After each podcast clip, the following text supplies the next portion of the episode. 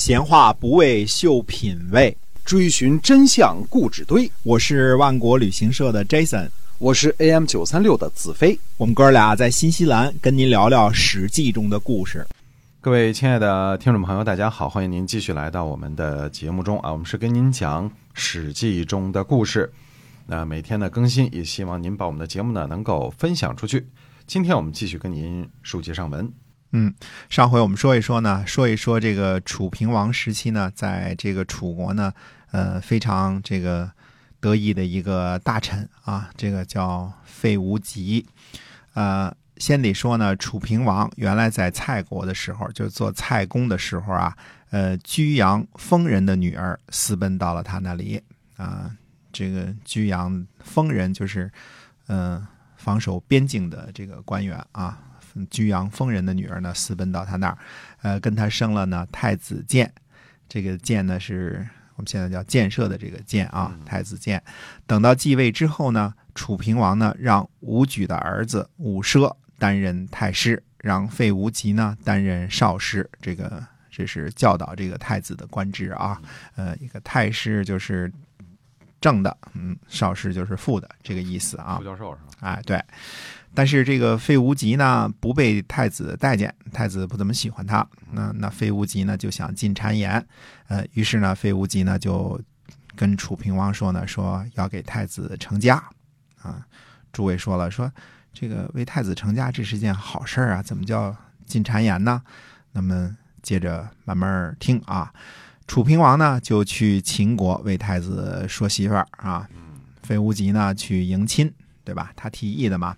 公元前五百二十三年的正月，秦国的公主呢嬴氏从秦国来到了楚国，费无极呢就劝楚平王啊自己把公主娶了，说这个秦女啊特别漂亮，嗯，非常非常好看，嗯，您得自个儿留着。哎，所谓的这个费无极看出来了啊，所谓为太子成家呢，这这不过是费无极想挑拨楚平王这个父子的一个圈套。啊，嗯，当然呢，就算是圈套呢，那也得看这个楚平王这人会不会钻呢，对吧？哎，楚平王对这个圈套呢还是很乐意钻的。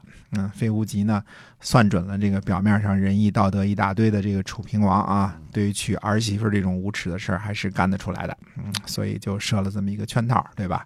苍蝇也得盯着有缝的蛋呢，对吧？楚平王呢，这个兴建水师，准备讨伐蒲，因为现在最主要的矛盾还是跟吴国的矛盾嘛，对吧？呃，所以又建设水师啊，建设这个周师。这个费无极呢，在楚平王强夺了太子的媳妇儿之后呢，又开始实施他的第二步了。他呢，呃，又向楚平王呢进谗言说，他说呢。晋国呀，之所以称霸诸侯，是因为地理位置上啊和诸侯靠得很近，而楚国呢处在偏僻的远方之地，所以呢没法跟晋国争雄。要是大规模的修建城父的城墙，然后呢派太子呢居住在那里，用来呢和北方的诸侯通好，这样呢君王收复南方，然后呢就可以获得天下了。哎，楚平王呢大悦，就听从了这个计策，并且呢，派太子建呢驻守在城父啊。呃，我们看这其中这个费无极他的心思是很深的啊。他这个呃，他这个计策呢都是一步一步的，而且呢，呃，讲的都是大道理。对吧？你听着都是非常的堂而皇之的道理啊！而且呢，算准了楚平王什么会听，什么不会听。估计这个楚平王呢，强夺了这个太子的老婆啊，整天看着太子在旁边也不自在，对吧？呃，巴不得太子走远点所以费无极呢，就借着公事提出了这个请求。那么楚平王呢，立时恩准。呃，令尹子瑕呢，对楚平王说呢，说吴国的这个倔游啊。嗯，有什么罪过啊？这个倔游，这个是吴国的王子嘛，呃，一直在这儿这个坐着牢呢，坐了十五年了。那么谚语说呢，说家里的人呢生了气呢，就到街市上给人脸色看，说这就是在说楚国呀，是否可以抛弃以前的这个愤怒呢？于是呢，这个楚平王呢就把倔游给释放了。这个倔游呢，呃，是原来楚灵王那时候抓的啊，差点给这个信古对吧，杀了这个祭祀这个战鼓，在楚国呢吃了十五年的牢饭，这回呢才被楚平王呢释放回家。那么这个抛去这个插曲不说呢，看费无极呢开始实行他的第三步了。他对楚平王说呢，他说太子建和武奢呀，准备在方城山之外呢叛乱。准备自己自立为诸侯，就像郑国和宋国那样，而且呢，得到了齐国和晋国的支持。此事呢，千真万确，已经拿到证据了。嗯，那么楚平王呢，就相信了这个谗言，于是呢，就找来武奢呢，就探问。武奢回答说呢，说君王您呢，错一次不能错第二次，为什么要相信谗言呢？嗯，武奢所说的错一次是指楚平王这个强夺太子老婆这个事儿啊，太子建的老婆被他娶了嘛？呃，其实这件事儿呢，正好是楚平王的这个心头大忌，毕竟这事儿干的不怎么地道嘛，对吧？哎，哎，就是楚平王呢，一怒之下呢，就下令呢把武奢抓起来，呃，并且下令呢说。城父的这个司马奋阳啊，这应该是城父的这个引啊，这个驻守这个城池的这个地方呢，让司马奋阳呢去诛杀太子。嗯，奋阳呢没有到达的时候呢，就派人先送信儿给太子。太子建呢就出逃去了郑国。那么楚平王呢就把奋阳给招回来了。那奋阳呢让人呢把自个儿绑上，嗯来见楚平王。楚平王就问他说。话从我嘴中说出来，进入到你耳朵当中，到底是谁给太子通风报信儿的？嗯，范阳回答呢，说是我。嗯，直承其事啊，说因为呢，想当初呢，君王您命令我说呢，侍奉太子就像侍奉您一样，下臣不才，不能怀有二心。我是带着您最初的命令去的。不忍心执行后来的命令，所以呢，我就送信儿让太子逃走了。现在呢，有点后悔，但是呢，已经来不及了。楚平王说呢，说那你还敢来见我？嗯，这个汾阳就回答呢，说说命令没有执行，呃，招我呢，我如果再不来，那就是再次犯错误了，所以逃无可逃啊，我不能逃跑。楚平王呢，回答说呢，说。那就回去吧，跟以前一样的当差办事儿吧。嗯，想想这个汾阳有道理是吧？哎，你你交给臣子忠诚嘛，对吧？我已经尽了我忠诚的这个这个，一切对太子都很忠诚嘛，对吧？现在自己我自己绑了，你爱怎么着怎么着，一副就是要杀要剐有你便儿，对吧？嗯，看你怎么着。是哎，这个楚平王呢，虽然原谅了汾阳，可是对于武奢呢就没有那么客气了。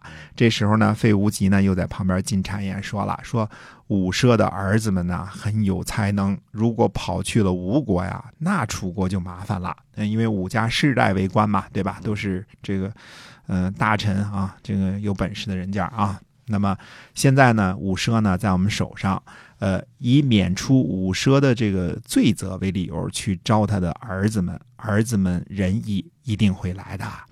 于是呢，楚平王呢就派人去找五奢的儿子们，说啊，说你们来的话呀，就把你们的父亲饶了。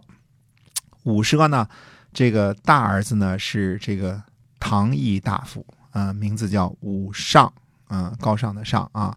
那么弟弟呢，赫赫有名，叫伍子胥。这个大名字啊，人都听说过啊。这个啊，太有名了。这个伍尚呢，就对伍子胥说呢：“说你去吴国，我将归死。我的才能呢，比不上你。你去和父亲呢一起去死。我呃，这个我呢和父亲一起去死。你呢一定能够报仇雪恨。那么武上呢，接着就对伍子胥说呢：说以饶恕父亲的名义来找我们，不能不去。”对吧？这个这个，否则这个不孝嘛，对吧？亲戚受死，呃，不能不报仇。为了万一的机会呢，免去父亲的惩罚，这是孝。那那万一去了，如果王说的是真的呢，那这就是孝，对吧？能够衡量自己的本事去行事呢，这是仁啊。这个虽然说这个凶多吉少啊，呃，不能抛弃父亲不顾，但是呢，也不能没有人报仇。你呢，一定要听我的话。武尚呢，就跟随着使者回到了郢都。武奢呢，听说伍子胥没有一起来，武奢自己就在那儿叹息说：“楚国的君臣呐，以后恐怕这个想吃口安生饭都难啦。这个，呃，一定会遭很多兵祸的，因为他知道自个儿这个儿子的能为和本事啊。那么楚平王呢，就杀了武奢和武尚父子。那自此呢，这个这个谁啊，这个费无极的报复呢，全都到位了，对吧？嗯，太子建呢，虽然没有被诛杀，但是逃跑了，跑去郑国了，也无能为了，对吧？压在自己头上这个这个正牌的教授呢，这个武奢被干掉了，那连儿子也被斩草了，但是没有除根啊，因为伍子胥逃跑了。伍子胥呢，果然就逃去了吴国。当时呢，就像这个吴王僚啊，当时当政的是吴王僚啊，这个吴王僚呢是这个庶出的弟弟，因为。这个延陵继子不肯接任嘛，对吧？所以老四之后呢，又传给了一个庶出的弟弟，这是吴王僚啊。这个老呃，等于老大、老二、老三都当了王了，但是老四不肯当，嗯，又传下去，还是这个兄传弟啊。这个当时呢，这个公子光却说，他说什么呢？他说伍子胥啊，是因为宗亲被杀戮，想借机报私仇，不能听他的啊。伍子胥呢，却一眼看出了什么呢？公子光志不在此，于是呢，伍子胥呢就找来了勇士专注，啊，把专注呢进献给了公子光，让他侍奉公子光。伍子胥自己呢找了一个偏僻的地方种地去了，嗯，这一种啊就种了整整七年，嗯。可怜这个伍子胥啊，身负这个父兄被无辜被杀的这个血海深仇啊，居然能够在吴国默默无闻的种地，嗯，这个了不起啊！对，这个血海深仇都给隐忍起来了。对的，对的，尽管是血海深仇，但是，呃，又有天大的本事，嗯，去旁边种地去了，找了块地自个儿种地去了。那么。